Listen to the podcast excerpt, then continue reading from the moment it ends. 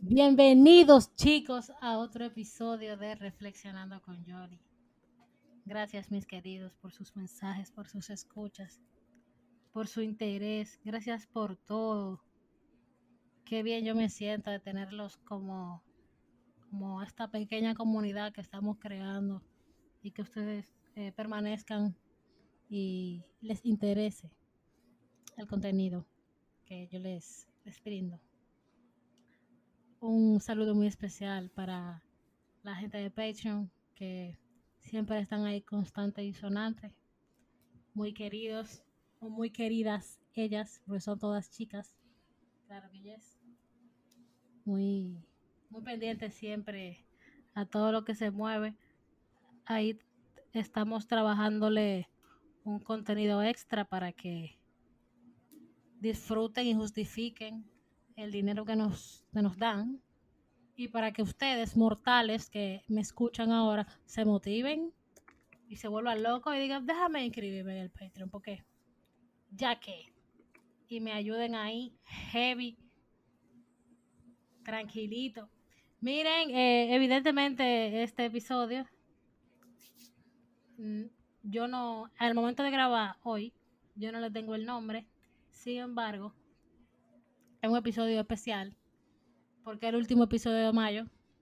Y evidentemente eh, tenemos toda una línea marcada este mes con el tema de las madres y demás. Eh, hemos visto una gran variedad de, de, madres, experiencias, opiniones y demás en ese, en ese aspecto. Y realmente, para mí, Em, yo decidir cuál iba a ser el último episodio del mes, yo tenía una gran encrucijada porque yo dije, lo lógico sería que yo invitara a mami por el tema de que Día de la Madre, mi mamá, ella siempre interrumpe en cada episodio, aunque yo la corte. Hay, cierto vínculo, ¿no? Yo me decía, pero después yo dije, no, va a haber, habrá más días de las madres y habrán, eh, mi plan es eh, permanecer y que, y que pues en otro día de las madres pues mami participe.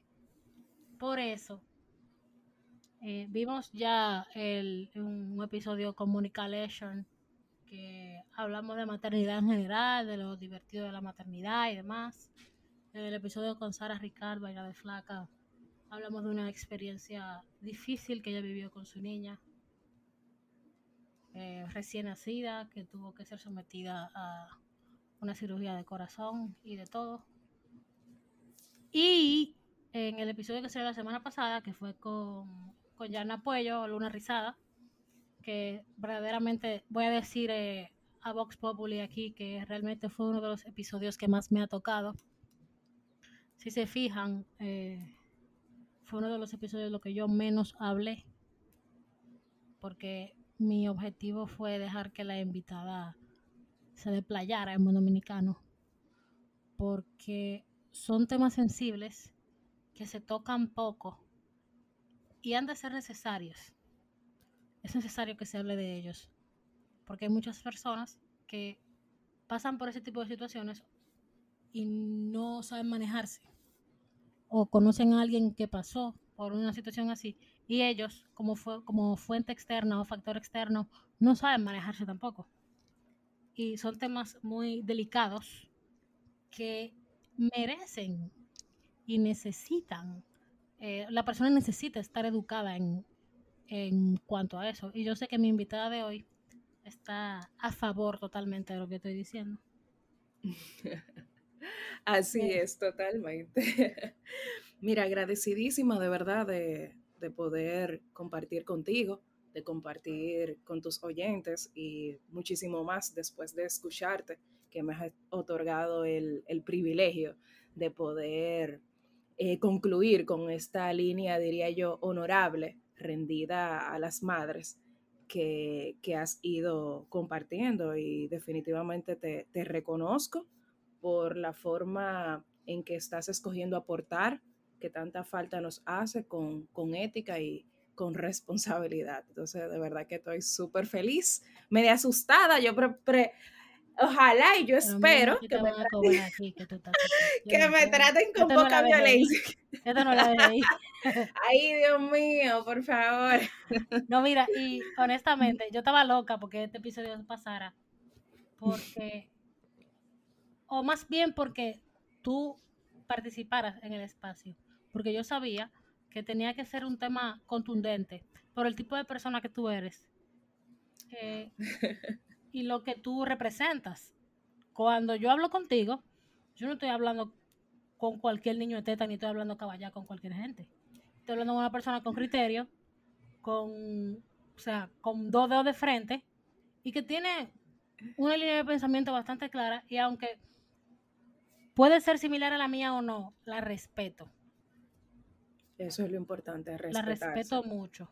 Y chicos, les quiero presentar con todo el cariño del mundo a Gloria Ramírez, una amiga, me dejó la vida, una amiga que me dejó la UNFU, una compañera de aventuras. Y un, ser humano, un ser humano espectacular, un ser humano que, o sea, no hay forma. Después que tú conoces a Gloria, y Gloria está en tu vida, hay un antes y un después. Por el tipo Señores, no se dejen llevar. ay, ay, ay, ay, pero una venta. una venta. tú eres lo que proyectas. Ay, déjame, déjame anunciar el producto para que la gente. Dale, dale, dale, déjame creérmelo un poco. Exacto. Tú confía.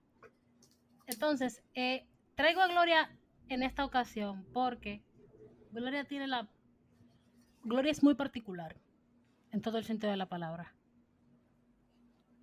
Gloria es una tipa que, Gloria es católica hasta la taza y tiene una fe que es la tipa más open, la tipa más centrada, con los pies sobre la tierra. O sea, tiene los pies tan sobre la tierra que a veces uno cree que está pegado los pies de ella la tierra. Y tiene una, digamos, otra particularidad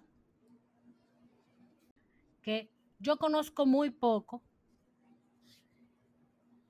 Sin embargo, lo único que sé es que hay un tema de con su mamá. Y me parece que Gloria es la persona idónea para que en este momento le hagamos Em, no sé, caso a esa frase de que el Día de la Madre se tiene que celebrar todos los días. Y veamos la perspectiva de una persona que se terminó de desarrollar sin su mamá. O no sé, vamos a ver el contexto, porque como dije, sé muy poco de la historia de Gloria. Sin embargo, sé que hay una historia de ausencia con su mamá en ese sentido. Y Gloria, Gloria nos va a explicar. Pero primero, Gloria, Cuéntanos un poquito de ti, de playas, de mi hija. Ay, ay, ay, ¿qué te cuento? A mí me cuesta tanto hablar de mí. Bueno, tú sabes que inicialmente incluso teníamos pautado hablar de otras cosas, de unos temas ahí que estaban en boga, y luego me sorprendiste con, con, la invitación a hablar, ¿verdad?, de, cómo ha sido mi vida posterior al fallecimiento de mi madre. Eh, y wow, eso me, me cuesta, me pesa.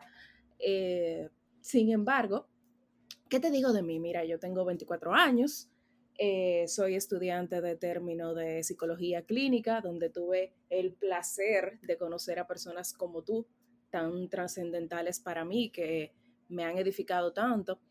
Eh, anterior a eso estudiaba ingeniería, luego me, me, incliné y fui, fui coherente con mi vocación y con lo que yo sentía. Entonces por eso escogí estudiar psicología ya presento tesis, eh, si Dios y la universidad lo permite, ¿verdad? Dentro la universidad, porque Dios, Dios, dio la luz verde ya. Correcto. Eh, los próximos meses. Eh, fuera de eso, trato de aportar un poco como joven que soy, una persona normal que trabaja, ¿verdad? trabaja, rinde rinde tributos Eh, y nada, básicamente te puedo decir eso de mí, o sea, yo no soy fuera de lo normal, ciertamente en cuanto a eso se refiere. Trabajo, estudio y aporto. Eh, pertenezco a una si Eres, si eres fuera de lo normal, porque que no todo el mundo aporta. Eh, bueno, ciertamente. No o, no, o no por lo menos no positivamente. Exacto, no de la manera en que tú lo haces. Realmente, bueno, yo intento. Si está yendo bien o mal, bueno, que la historia me juzgue. Vamos a ver. Eh, pertenezco a una ONG eh, y nada, que busca justamente eso, empoderar y aportar a los jóvenes, capacitar a los jóvenes. Y eso soy yo, básicamente, como tú bien mencionaste, la fe que profeso es el catolicismo. Eh, obviamente, con, cuando digo esto, no, no estoy hablando ni voy a hablar en el desarrollo de esta conversación en nombre de la iglesia. Respeto bastante cómo cada quien escoge vivir su fe y a qué le rinde tributo. Obviamente defiendo la mía, pero respeto para que se me respete, ¿verdad? Porque las cosas como son. Exacto, pertenezco a una comunidad y nada. Eh, eso soy yo, así, en resumen, sin mucho. Me gusta, me gusta. Entonces, cuéntanos tu experiencia, eh, digamos, como hija. Ok. Mira, eh, bueno, ya mencioné que, que, mi madre falleció cuando yo tenía 12 años, en el 2009. antes que nada, mira, cada quien habla desde su perspectiva, desde su contexto y desde lo que le proveyó su entorno, ¿verdad? Yo te, soy honesta. Eh, yo estoy en paz antes de, empezar a desarrollarme para que no se vaya a ver un, como un, hay un discurso víctima ni nada por el estilo, muy lejos de eso, de eso. O sea, yo estoy en paz con mi historia y agradezco por ella. O sea, sería muy descarado e ingrato para mí asumir una postura diferente y hablar de otra cosa. Okay. Sin embargo, te explico, en mi caso, no ha existido, a ver, un momento, un área de mi vida en el que el hecho de, que mi mamá haya fallecido cuando yo tenía temprana edad no escale. Me explico. Yo tuve una madre eh, que cuando tú me definías a mí, yo dije, mira, parece que estoy, estoy tratando de llegar porque para mí siempre va a ser la mujer más admirable. Una madre espectacular, divertida, amorosa, cocinado buenísimo. Lo del cocinado yo, nada, pero ahí vamos. Eh, o sea, para mí fue un privilegio haberla conocido y haber estado con ella y haber sido madre e hija durante esos 12 años. ¿Por qué lo digo así? Primero, mi mamá, por la misma condición de salud que tenía, eh, por la que falleció, no podía tener hijos. Mamá era falsémica homocigota. Eh, mi mamá me tuvo a los 37 años, para ella fue un milagro ese hecho, ciertamente. Eh, se pronosticaba o la muerte de ella en el parto o la muerte de ambas. Aún así, ella asumió el riesgo siempre anticipando mi vida. Eh, eso obviamente fue en detrimento de su salud, duró muchísimo tiempo en internamiento después de dar a luz y demás. Gracias a Dios, él lo quiso así. Duramos 12 años, 12 grandes años siendo madre e hija. O sea que fue un regalazo, pudo haber sido nada. Te puedo estar ahora mismo estar contando otra cosa. Eh, mi madre, desde el momento cero, arriesgó todo por mí.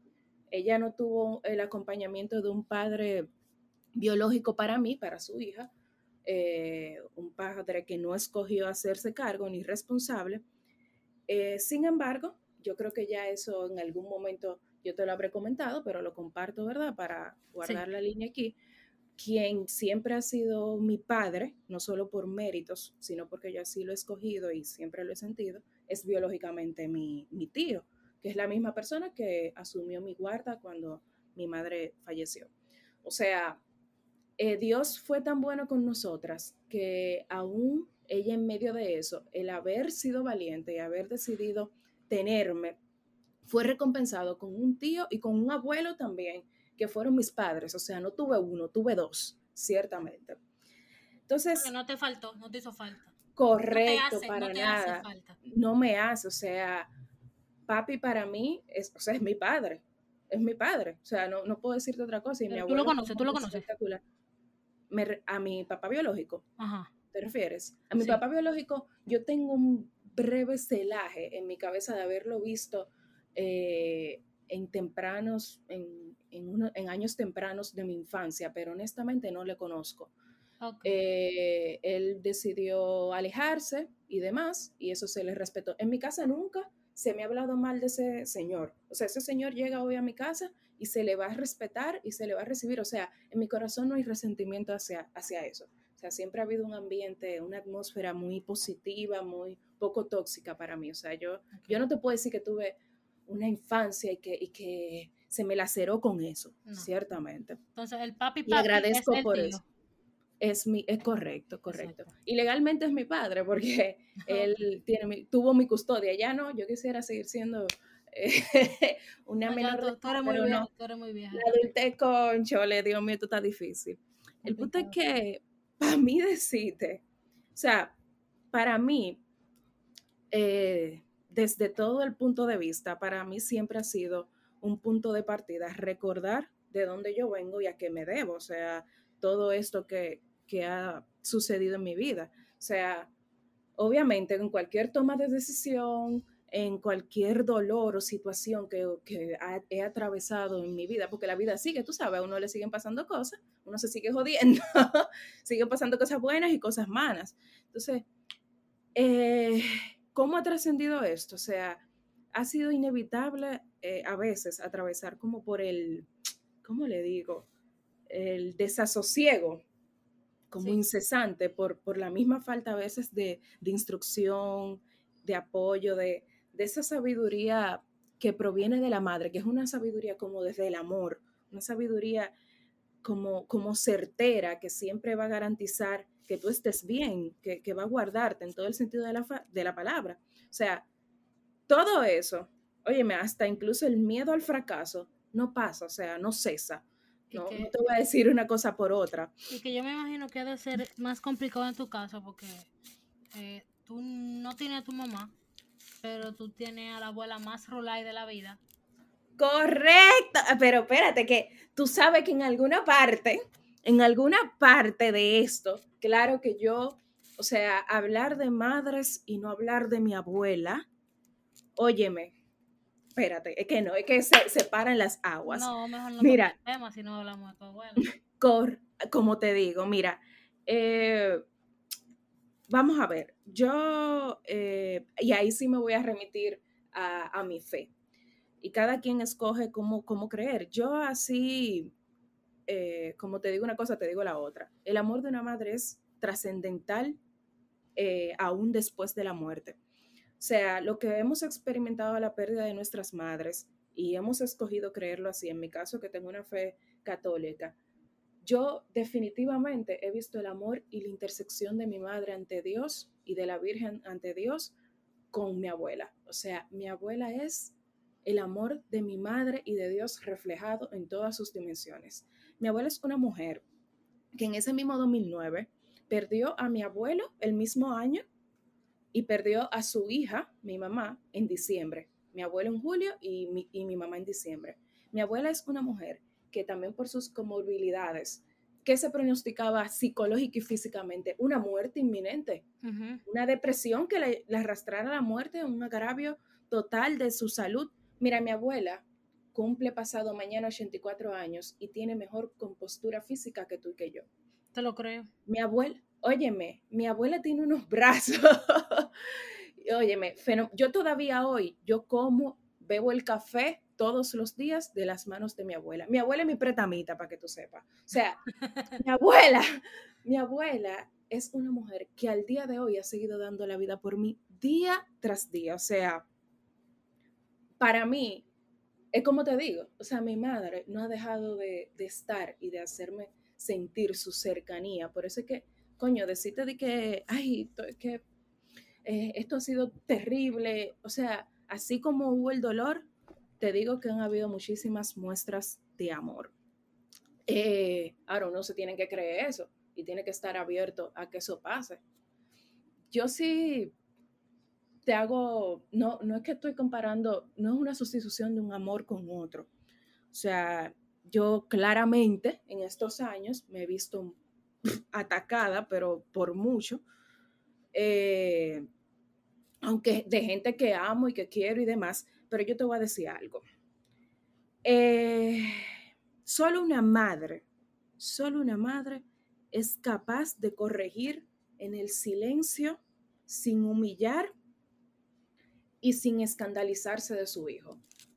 O sea, Coño, qué solo, óyeme, solo una madre es capaz de eso, es una virtud de ellas. Hermano, el que me esté oyendo tú, Rosemary, después de ahí no hay maná. No hay maná. O sea, no lo busque que no lo va a encontrar. Eso no existe. Sí, hay yo estoy hablando desde mi realidad. Hay historias que pueden, hay personas que pueden decir lo contrario. Eso es lo mío, eso es lo que yo he vivido. Entonces, ¿qué pasa? Una madre siempre va a buscar enaltecerte, edificarte. Sin embargo, fuera de ahí, amiga, eso escasea. O sea, muy lejos de corregirte, mucha gente lo que hace es hundirte. A veces hasta, que sí, que sí, que. A veces hasta eh, inconscientemente por, por suplir ciertas necesidades de sí mismo, por ocultar cierta cosa de sí mismo, de sus propios hijos, tener márgenes de comparación. Pero fuera de eso, o sea, óyeme, es como te digo, mi madre ha estado presente hasta, hasta para yo recibir la instrucción de ella. Muchas veces yo, cuando estoy en una situación o algo, yo me, me cuestiono, oye, ¿quién hubiese sido ella en este momento? ¿Qué hubiese hecho ella? Porque ciertamente no es que ha sido paje coco asumir responsabilidades de adulto desde temprana edad. Ciertamente. Óyeme, óyeme, si la gente supiera cuando, cuando la gente eh, se da el permiso de deshonrar a su madre o de cosa que pasa, eh, uno a veces lo hace inconscientemente y lo digo porque lo he palpado de jóvenes cercanos a mí que quiero, no pasa nada, que, óyeme, deshonran a sus padres como deporte. Como deporte, no, chéverísimo, como aposta para, para suscitar dolor, como que son merecedores de todo. Y tengo tengo mucho tacto siempre que me voy a referir a eso o cuando voy a hacer algún señalamiento, a veces prefiero ni hacerlo y lo digo para mi interior, porque la gente a veces asume como que, ah, mira esta pendeja, como ya no tiene, ella, ella lo dice. No, muy lejano de la realidad. Óyeme, yo estoy conforme con mi historia y Dios me ha dado la gracia. Rosemary, lo digo, mira, gracias a Dios tengo una madera aquí. Va a decir que yo soy súper cistosa. Eh, y lo digo a boca llena de no envidiar eh, la relación de ninguna madre con, desde temprana edad, de verlo ni en el colegio, ni en la universidad, ni cercano, ni en la iglesia, ni nadie. Yo pienso que probablemente eso sea porque, de hecho, puede que ella no esté físicamente, pero no te ha hecho falta porque ella siempre ha estado. Digo, Correcto. Óyeme, así como, como tu abuela, a través de tu abuela. Eh, y dicen que el amor más parecido al amor de Dios es el amor de una madre y tú en los brazos del Señor tienes la vida entera, entonces pienso que probablemente por eso. Definitivamente así es. O sea, a mí, yo te voy a decir algo, a mí con mi abuela me hubiese bastado. Sin embargo, mi madre, Dios, la Virgen, el cielo, la vida, ha sido tan buena conmigo que no, no se ha quedado en eso. O sea, en mi vida han sobreabundado cosas sumamente maravillosas que por eso solo la puedo justificar así. Coño, está dando rodilla en el cielo porque no puede ser. Tú sabes las veces que yo me voy a dar el permiso de hablar así, ¿verdad? Llanamente, que yo le he podido cagar así, frente a mis ojos, joderme la vida. Y no lo he hecho, teniendo todas las posibilidades. Tú sabes las veces que yo he podido eh, escoger el camino fácil, eh, recibir beneficios que tal vez mucha gente quiere y eso, y justamente porque entiendo que, que óyeme, que hay una intersección por mí, no pasa. Y no es ni siquiera opción. Entonces, como que ver, ver mi vida, ver lo mucho poco que soy, que he sido, óyeme, para mí ha sido mi madre. O sea, se me ha quitado algo, pero se me ha sobreabundado en otras cosas. Entonces, en cuanto, en cuanto a eso se refiere, de cómo ha escalado ese hecho en mi vida, eso es lo que yo pudiera compartirles, ciertamente. A mí me, me llama mucho la atención. Como tú abordas el tema de que los demás, eh, cuando tú corriges a un tercero eh, por la manera en que se comporta o trata o whatever a su mamá, y su respuesta, ah, eso es porque tú no tienes una, como que, ah, como no a ti que te joven, tú no... Exacto. Tú no, que a veces no lo dicen a sí mismo, pero te dejan entredicho eso. Claro, pero es que yo probablemente sea un tema de madurez más del hecho de que de que yo sé, de que yo tengo una y tú no, o viceversa. eso, es una realidad. A veces yo justifico a la gente pensando que, eso es lo que asumen, eh, o simplemente les funciona pensar eso en ese momento. Y a mí solo me queda pensar como que, bueno, ojalá y no te tengas que ver perdiéndola, no solo físicamente. Tú sabes las madres que escogen alejarse de sus hijos porque, coño, tanto que, tanto que le dan al cántaro, que escogen, mira, sigue tu vida. Y a veces hasta lo hacen para, para ver si cogen cabeza, para decírtelo como buen dominicano. Entonces, eh, yo a veces me quedo como que, bueno, espero que no pase así, pero trato de ser muy sutil, tener mucho tacto y son pocas las personas que yo escojo de que referirme en ese sentido, porque a mí ni siquiera me gusta hablar, yo dejo que la gente asuma, que asuma cosas de mí que no son, que, no, sí, yo, yo te soy franca, o sea, eh, yo no ando con, al contrario, ni siquiera me gusta. No, que yo me río porque yo sé lo que probablemente la gente pueda asumir de ti. Que sí, que, es totalmente lo contrario a lo que tú, pero totalmente. Exactamente, o sea, yo no ando con un, ticket en la cabeza como que, ah, mira, soy huérfana. A mí no me funciona el discurso víctima, te lo dije desde el inicio, todo lo contrario, vivo me alejo de eso y no porque deseche mi historia, no, sino porque justamente el otro puede darse el permiso de desecharla y de tocarlas de maneras que a mí no me va a gustar. Entonces, para yo cuidar el vínculo y la cosa, yo digo, espérate, la cosa está a un punto. Entonces, eh, te decía eso, porque es verdad, hay personas que pueden hablar de otra plataforma y decir como que, miren, ¿verdad? Mi mamá no es de esa forma, eh, hay cosas que yo no puedo permitir, se está transgrediendo mi dignidad, que, que lo otro. A mí lo que no me, causa un poco de ruido es cuando hablan en un sentido como que somos merecedores de todo. O sea, de lo único que tampoco es que somos grandes merecedores, porque la vivimos cagando, que la madre nos ha dado, nos dio la vida, después de ahí, todo lo que nos ha dado es por pura gracia. O sea, y por puro amor. Más nada que eso. Eso, ah, no, pero espérate, hay que pagarte el colegio, pagarte la salida. Eh, y tú tienes que portarte mal. El chuquiteo, el teteo, toda la cosa, exacto. Eh, hay que comprarte el carro de que tú entres a la universidad, claro que sí, claro, claro que sí, que hay que comprártelo, claro, hay que, y hay que regalarte algo cuando tú te gradúas también. O sea, hay que todo, tú eres merecedor de todo, ciertamente, tú tienes que viajar cada vez y que a ti te dé la gana y, hay que celebrarte todo lo que tú entiendas que hiciste bien. Entonces, eso a mí a veces me da esta risa, como que no es que lo juzgo, pero me quedo como que mira, pero mira tu mojón. o sea, o sea, en serio, tú te estás, tú te estás, no, y se vuelven, y se vuelven rebeldes, y, y ahí es cuando entra todavía más lo que yo te comentaba de, deshonrar a posta y le voy a hacer esto y voy a llegar tarde y no voy a rendir eh, ninguna cuenta, viviendo en su casa, teniendo comida. Bueno, siendo uno mantenido. Exacto, siendo un mantenido, lo básico, lo básico. Entonces, y, hablo de eso porque, eh, o sea, yo en cierta forma sigo siendo, te digo que mi abuela es mi prestamista, yo trabajo y todo, pero wow, a veces como que Pero tú vives con tu abuela, entonces alguien... Sí, claro, yo vivo con yo vivo con mi abuela y a esa mujer yo le rindo cuenta.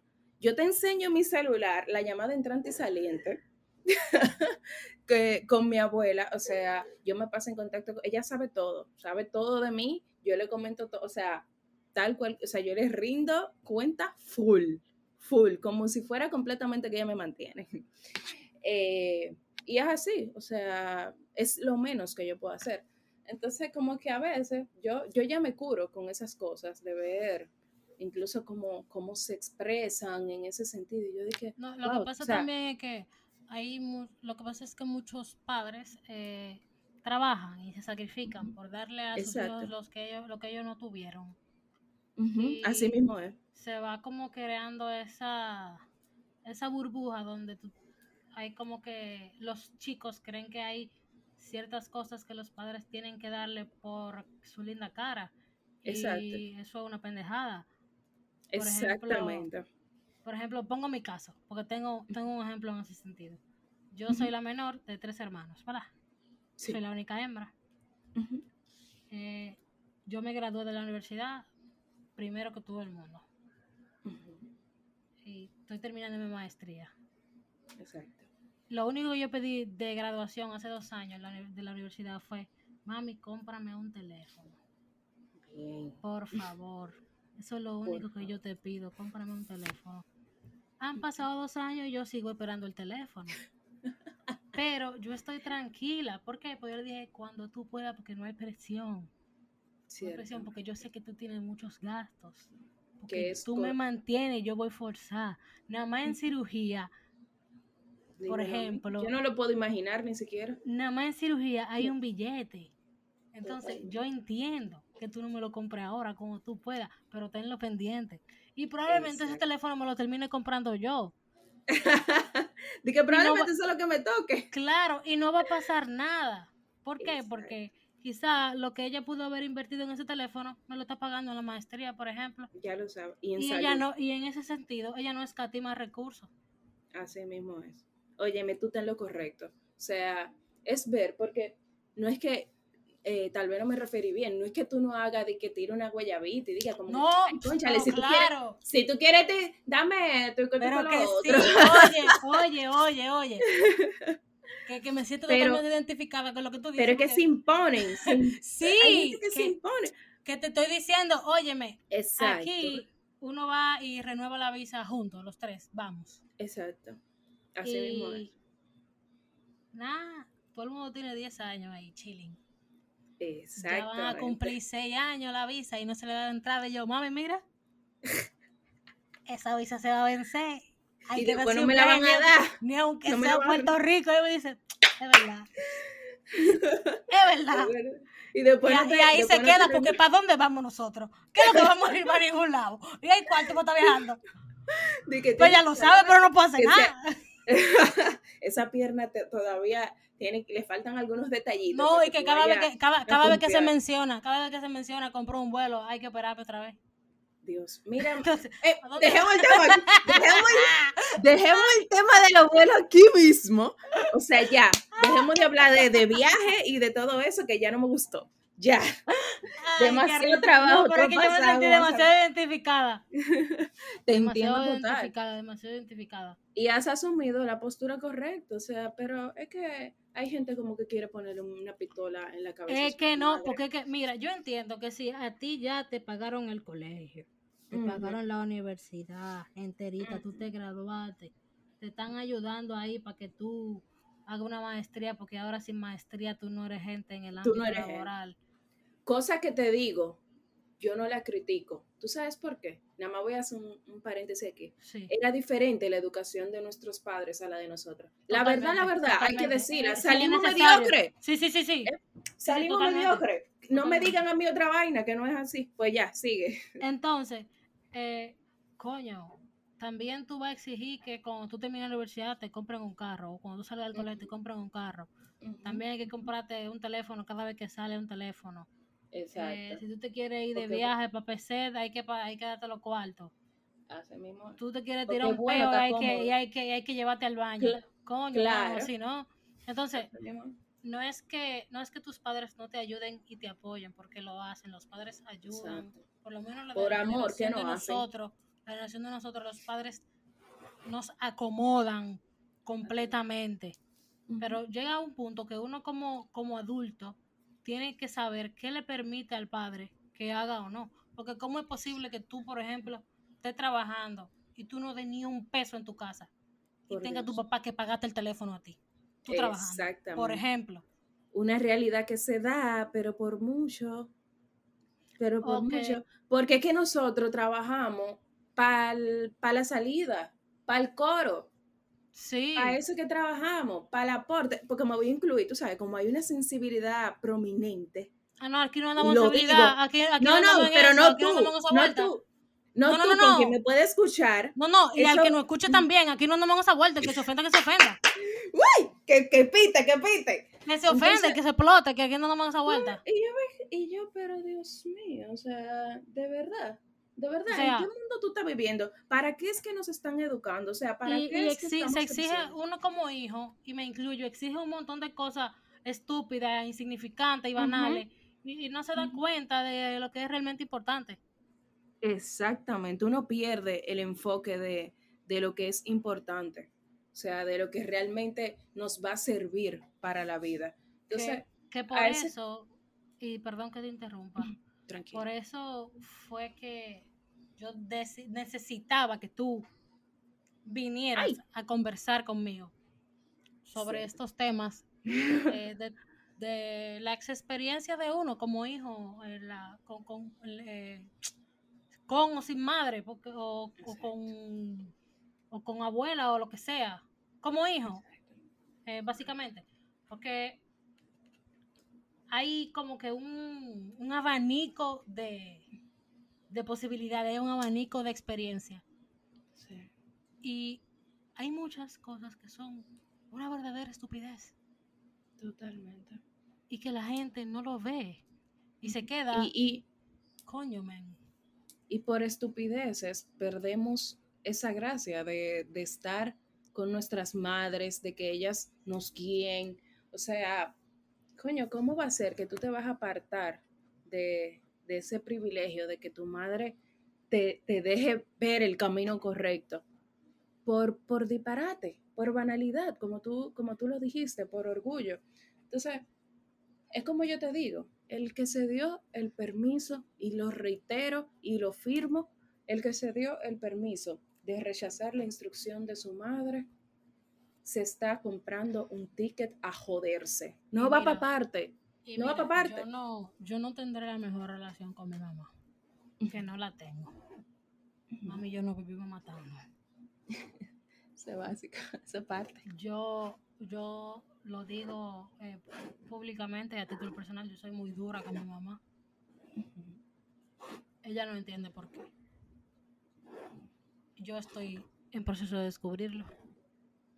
Hay temas y hay una fricción entre nosotras. Sin embargo, mi mamá es la delicia más grande que yo tengo en la vida. O sea, Óyeme, yo qué me voy de fin de semana. Yo me voy de fin de semana y ella no me llama. Mami no me Dios llama. me... Mira, mi abuela Nancy, Mami no me llama. mi abuela no aviso- paga. Yo le aviso cuando llego y ella se desentiende de mí. Yo la tengo que llamar, mi hija, pero estás viva. ¿Y qué es lo que tú dices? Pero yo soy tu hija. Ay, Dios mío, yo me imagino. Y, o sea, pasa eso y yo la llamo. Y, por ejemplo, hay una festividad, Navidad o un 31 de diciembre. Exacto.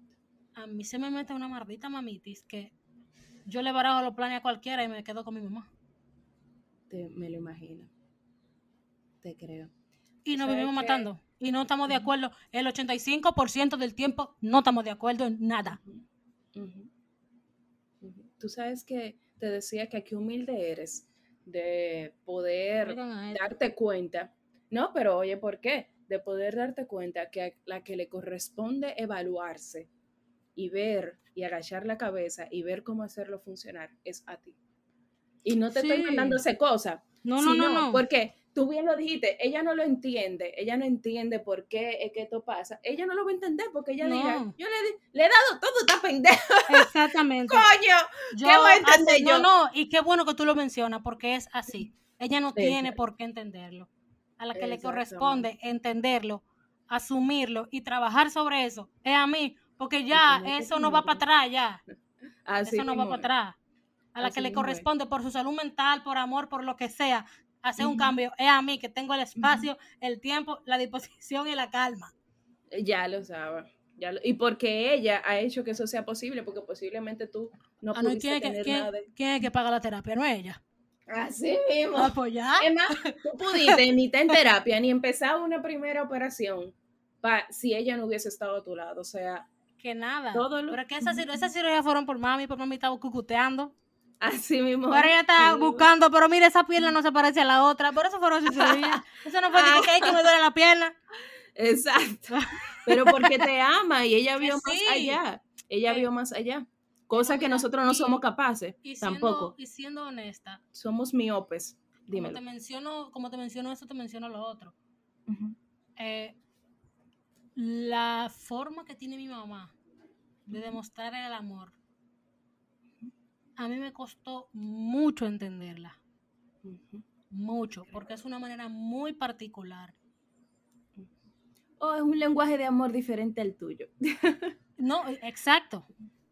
Ese es el primer Como- paso, y, al, y al tener, y al tener, tú sabes, esa fricción que hay, Sí. porque la hay, no la oculto, la hay, se torna un poco, se torna muchísimo más distinto. Porque, por ejemplo, eh, mis amigas llegan aquí y mami brinca y salta a mis amigas. Y mis amigas son locas con mami. Yo, No, que tu mamá es lo más rulay que sé yo, cuando... Y tú. Y ella, mami es muy rulay conmigo en ciertas cosas. Hay muchas cosas que yo he tenido que hacer que ella suelte y sea rulay, pero hay otras que no. Pero a mí ella no me brinca y me salta. Comenzando porque yo no la dejo, pero es un tema mío, particular mío. Exacto. Que como te estamos, estamos under construction. Exacto. Exacto. Y lo importante es eso, o sea, tú poder identificar qué está fallando, qué hace falta y de cierta forma tal vez el canal para tú remunerarle a tu madre todo lo que ha sido contigo, o sea, Totalmente. acostumbrarte a la manera y al lenguaje de, de- de ella expresarte su amor. Totalmente. Entonces, uno nunca sabe para lo que está trabajando y tal Sí. vez mañana tú de gracia por, porque sí, porque existe esa fricción. Tú sabes. No, que mira, yo que tengo la tendencia a buscarle lo positivo y lo bueno a todo. Me, me consta, ¿eh? me consta. Porque A veces, por, a veces por me paso, menos. Me por un cuarto de, total, por un cuarto de lo que tú has vivido, mira, yo hubiese tirado la toalla. Fuerte. Dios sabe lo que hace. Dios sabe, ciertamente. No, pero eh, yo siento que eventualmente el hecho de que esa fricción exista o el hecho de que yo pueda eh, manejarla o superarla Sí, va a ser beneficioso y me va a hacer mejor persona. correcto. Así mismo es. No es menos que eso. Así no, es. no es menos ni más que eso. Esa es la realidad. Totalmente. Mira, yo creo que el episodio se fue por, por una línea que no esperábamos. Y qué bueno, porque... Tal vez fue- era lo que necesitaba tu público. Exacto. Qué bueno porque no fue nada planeado. O sea, no, en el sentido de que no, yo no tenía nada escrito ni para preguntarte ni nada. Yo sencillamente dejé que todo fluyera. Y qué bueno. Lo agradezco porque así no tuviste tiempo de, de darme el latigazo. No, yo te, yo solo tengo una pregunta. Una creo. Anda. Dígalo. ¿Qué ha sido lo más difícil eh, que tú has tenido que vivir o lo más difícil para ti?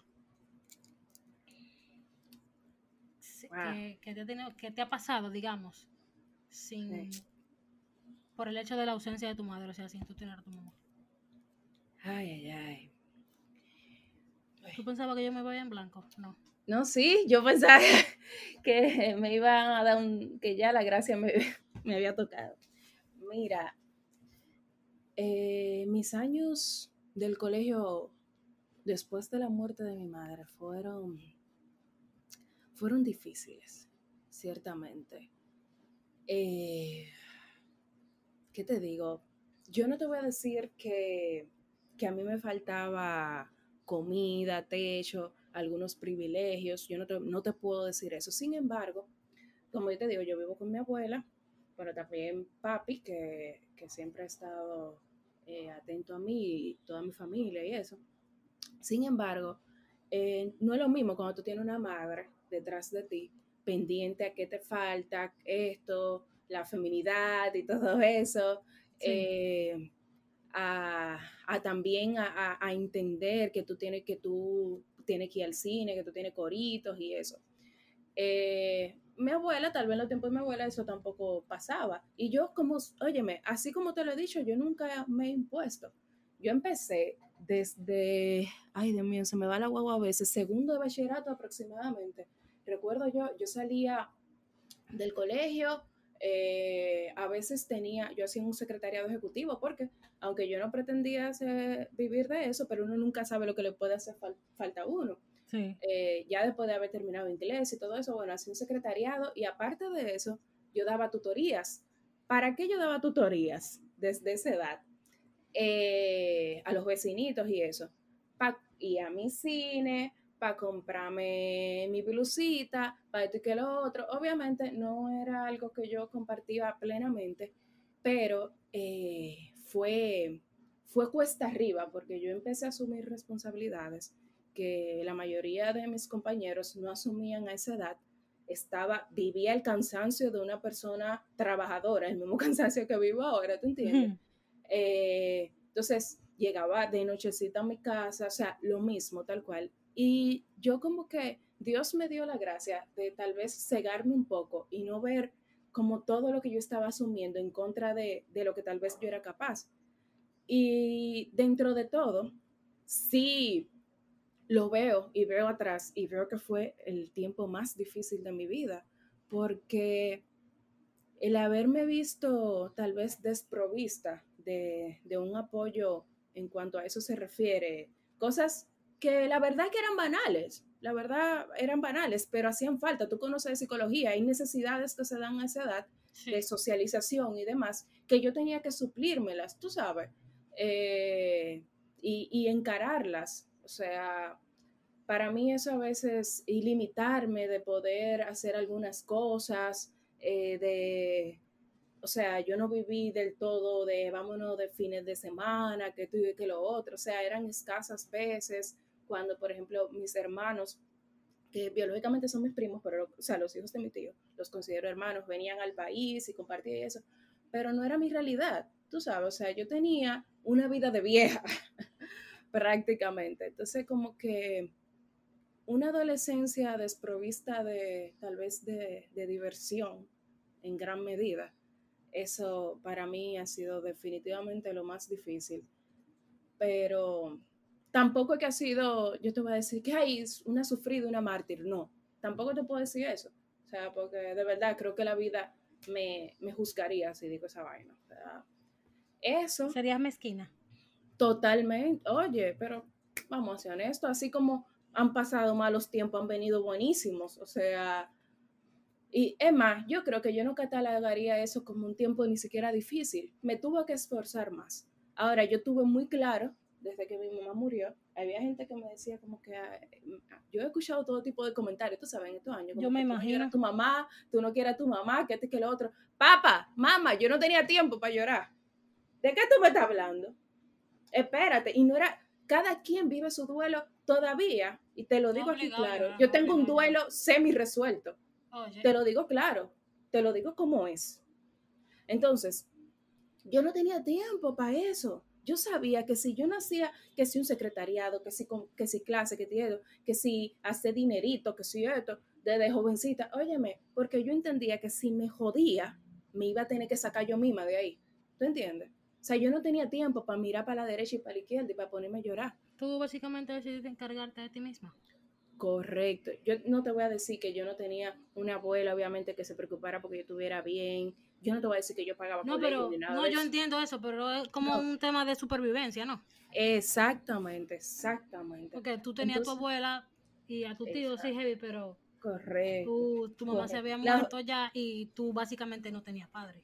Exactamente. Entonces, todo eso yo lo tuve muy claro desde, desde el inicio y lo sigo teniendo claro. Entonces, básicamente para mí, eso ha sido como que lo más difícil que, que me ha tocado en cuanto a eso se refiere, porque me han pasado cosas, otras cosas, pero no, se, no hacen referencia a eso. No, y mira que qué bueno que tú lo mencionas, porque yo pienso que conociéndote como te conozco, yo pienso que eso, a partir de ahí, pues forjó el tipo de persona que tú eres. Totalmente, totalmente. Yo tenía una de dos. O me volvía loca y hacía de todo, que nadie iba a pasar, nada me iba a decir nada. Exacto. O forjaba mi carácter y, Y asumía, y asumía. Y asumía, y ya, y nada. Y las condiciones estaban ahí, las condiciones estaban ahí. Yo a veces me quedo pensando, yo me, yo me exponía a unas situaciones, mira, yo cogía que si guagua de noche, a mí me han atracado muchísimo en esta vida. Ay, Dios mío. Óyeme, a mí me han atracado muchísimo en esta vida. que, Oye, con pistola y de todo. Pero óyeme, Dios ha estado ahí. Es lo que yo te digo, yo me he expuesto a situaciones por, por aportar a mi futuro, por hacer el bien, por estar encaminada, que de verdad, yo ahora mismo yo me quedo de qué diablo, pero era, era loca que yo estaba. Óyeme, yo era recta. Lo que, yo ahora, hay cosas que yo hacía recientes a los primeros años de la muerte de, de mi madre, que yo no me atrevo a hacer ahora. O sea, me refiero, yo me atrevo a decir que fueron tiempos eh, difíciles. Ahora, en ese momento, tal vez para mí esa era la normalidad, ¿tú me entiendes? Sí. Ahora que yo veo otra realidad, que yo tengo cierta noción también de lo que me ha permitido mi educación en psicología y eso, yo digo, mierda, pero, ay, mi madre, pero 10.000 ángeles de la guarda era que yo tenía atrás. Sí. Entonces, eh, al final todo obra para bien. Así mismo es. Pero básicamente eso, como mis, mis años de, de adolescencia, de preadolescencia, ay, fueron realmente un poco difíciles. No, yo me imagino que ha de ser, ha de ser Eh, no, eh, y, bien y establecer, sí, sí, y establecer como mi, mi hermana del alma, eh, que su familia y mi familia al sol de hoy siguen siendo, teniendo un vínculo cercano y sigue siendo mi hermana. Betty se llama, también se fue a vivir fuera del país eh, poco tiempo después de mi mamá morir, o sea, para mí también desarrollar como amistades, se- no te estoy diciendo que no las tuve, pero de ese tipo, ¿tú, tú me entiendes? Como No, esa fue un golpe, fue un golpe. eh, en el colegio me, me costaba mucho, o sea, la verdad que tenía una personalidad un poco difícil, pero cada quien asume su duelo como le funcione y su vida como le funcione. Pero fue, es. fue difícil, fue difícil, ciertamente. Yo tenía una rebeldía interna y que, que, que nada, me, me costó salir de ahí. No, pero a pesar Pero- de tú ser rebelde, tú estabas en hacer tu diligencia y ya. Correcto. Pero era una Sí, rebeldía sí. conmigo. O sea, no era que yo era una persona Ok. eh, rebelde con el, con el mundo ni eso, como yo era media amargadita también, también media amargadita y eso, pero bueno, ahí vamos. Eh, esa, esa fue mi realidad, ciertamente, esos fueron los tiempos difíciles. Gloria, gracias por, por ser tan abierta y por, por tu disposición, honestamente. Gracias a ti, gracias a ti, de verdad, o sea, yo creo que es la primera vez que, tal vez porque tampoco nunca se me había dado la oportunidad de hablar de eso, ni yo hago que sea un tema de interés, créeme. Porque de verdad, mira, esta, esta es mi historia, o sea, este es mi talón de Aquiles, es- y yo, para mí mi historia, mis manos, yo le tengo un respeto a, a todo lo que ha sido la vida hecho conmigo, que para mí compartirlo a veces, yo digo, Dios mío, cuidado si me, va, me van a gloreo diciendo algo o si, o si me atrevo a decir que ha estado algo mal. O sea, para mí es, es difícil compartir esto tan mío, tan cercano. Tuve que, eh, bueno, tú conoces mis redes sociales, o sea, yo soy muy íntima. A mí no me gusta ni la exposición pública. O sea, yo no tengo gente que yo no conozca, que, que lo otro, eh, nada. O sea, a mí eso no me, no me funciona. No, No, sé cómo pero en decirte. ese caso te doy doblemente las gracias por, por abrirte en este, en este espacio y con un- temas tan delicados, tan, Gracias, tan íntimos, tan personales, que yo sé que de alguna u otra forma eh, todos estos tópicos que, to- que tocamos aquí, que fueron, fueron bastantes, y todos, y todos significativos, eh, van a servir de alguna u otra forma a mis chicos que, te escu- que nos escucharán. Eh, ojalá. muchísimas gracias. Eh, yo no sé si tú querrás que tus redes sociales sean, sean publicadas. O Claro, decirlas. claro que sí. Ah, bueno, claro que pues, sí. O sea, tú puedes, tú puedes hacer- tú Espera, que yo no me sé bien mi, mi usuario. De... Pues no, pero en ese caso entonces yo te etiqueto, no hay problema. Exacto. Sí, tú me etiquetas, por favor. y a ustedes, chicos, gracias por llegar a- hasta aquí. Eh, denle play a otro, a otro episodio. a ver qué aprendizaje se pueden llevar de, de otra de estas conversaciones que tenemos aquí, que hay unas cuantas y bastantes interesantes. Eh, nada, eh, el Patreon, no se olviden en el link de la biografía de Instagram, Reflexionando con Yoli, rayita abajo en Instagram. Y nada, pórtense bien, cuídense mucho, que denle mucho amor a sus madres este Día de las Madres y todos los días. Eh, lo más importante, chicos, lo más importante, chicos, es el respeto. Y con respeto, no, tú no solo demuestras el mismo respeto, sino demuestras la responsabilidad, el cariño, el amor y demuestra un sinnúmero de cosas que a nuestras madres a veces les hace falta. Ellas sí son merecedoras. Que le demostremos, que le demostremos y de que ellas son totalmente merecedoras realmente. Y me incluyo en ese grupo de personas. Me incluyo totalmente. Eh, bueno, hasta la próxima y recuerden que la gente feliz no jode. Nos chequeamos. You know, man. You know, man.